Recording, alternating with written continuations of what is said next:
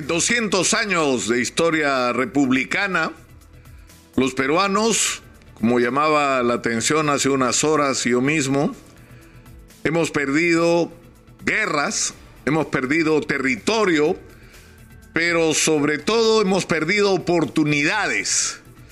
Y esto nos ha ocurrido por dos razones fundamentales.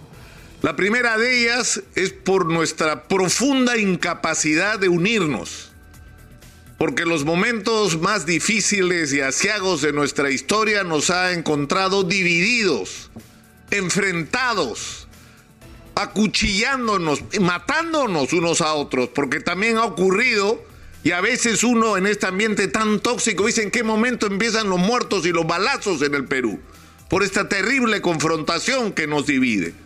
Pero nos ha ocurrido no solo por nuestra división, sino porque hemos tenido lamentablemente, porque lamentablemente hemos dejado la decisión sobre nuestros destinos en gente que no estaba al nivel que las circunstancias requerían. No hemos tenido los gobernantes que el Perú necesitaba, pese a ser el país de las extraordinarias posibilidades que ya quisieran tener otros países, de riquezas inmensas que si las explotamos con inteligencia, hace rato que nos habrían puesto en la lista de los países del primer mundo. Pero el día de hoy va a ocurrir algo que nos tiene que servir de lección. El día de hoy los peruanos estamos juntos y no importa nuestras diferencias, ni políticas, ni deportivas, ni religiosas. Hoy somos un solo corazón. ¿Por qué? Porque tenemos un solo objetivo lo que queremos todos, más allá de las preferencias por quién votaste, que si quieres la vacancia o que le encierren el... Con... Eh, no importa. Todos estamos juntos alrededor de un solo objetivo. Hay que ir al mundial. Necesitamos ir al mundial. Nuestro fútbol merece ir al mundial. Tenemos el derecho a que el mundo entero vea lo que somos capaces de hacer en una cancha de fútbol. Entonces, esto tiene que ser la lección del enorme poder que tiene nuestra unidad. Y si somos capaces de trasladar esto que nos está pasando en el fútbol al resto de los aspectos de nuestra vida, si no solo decimos queremos ir al mundial, sino queremos explotar la minería de manera adecuada, y lo repito cada vez, respetando el medio ambiente y garantizando que la vida de las comunidades se transforme, por supuesto que sí. Pero si somos capaces de unirnos alrededor de ese objetivo, vamos a tener otro país. Si somos capaces de unirnos alrededor de la batalla a muerte implacable contra la corrupción, caiga quien caiga, vamos a ser otro país. Exitosa. Si somos capaces de juntarnos alrededor del objetivo de que todos los peruanos tengan derecho a una educación de calidad para que sin importar dónde naciste, o en qué condición naciste, tienes una educación de tal calidad que puedes realizar el sueño que te dé la gana. Si nos unimos alrededor del objetivo de darle a todos los peruanos salud de calidad, que no sea una falta de respeto nuestro sistema de salud, viviríamos en otro país.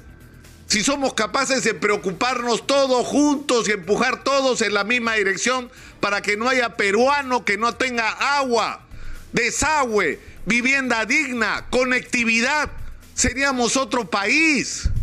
Y podría seguir enumerando, y, en esta enumeración yo les hago la pregunta, díganme ustedes, ¿tenemos diferencias en eso? ¿Queremos cosas distintas? Es decir, ¿hay alguien en el Perú que quiera que los jóvenes no tengan acceso a un empleo digno? A educación, salud, transporte adecuado. ¿Hay alguien que sea capaz de pensar eso? ¿O que hay que generar empleo en el Perú y hay que usar los recursos que tenemos que se han multiplicado por tres? Tenemos un presupuesto tres veces más grande que hace 30 o 40 años. Y que ese recurso se use de manera adecuada, entre otras cosas, generando empleo. Y empleo productivo, no burocrático chamba estable, que la gente no tenga que salir cada día a ver cómo se gana la vida y cómo llena la olla de su familia ese día y el día siguiente. Hay tantas cosas en las cuales si somos capaces de unirnos, estamos en realidad, eh, es decir, conjugados. Yo creo que esa tiene que ser la lección del día de hoy, que este espíritu que vamos a vivir, que yo decía el día de ayer, en el momento que la Padula mete el gol que va a meter hoy día, nos vamos a abrazar y le vamos a preguntar al de al lado, oye hermanito, hermanita, ¿tú por quién votaste? Ah?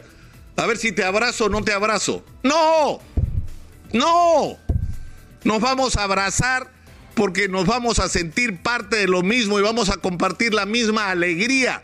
Eso hay que trasladarlo a la vida nacional. Y para eso tenemos una barrera. Y esa barrera son lamentablemente quienes tienen en sus manos la conducción del destino del país. En el Perú tiene que haber una renovación, una profunda renovación de quienes nos dirigen. Necesitamos garecas. Eso es lo que nos hace falta en la política peruana.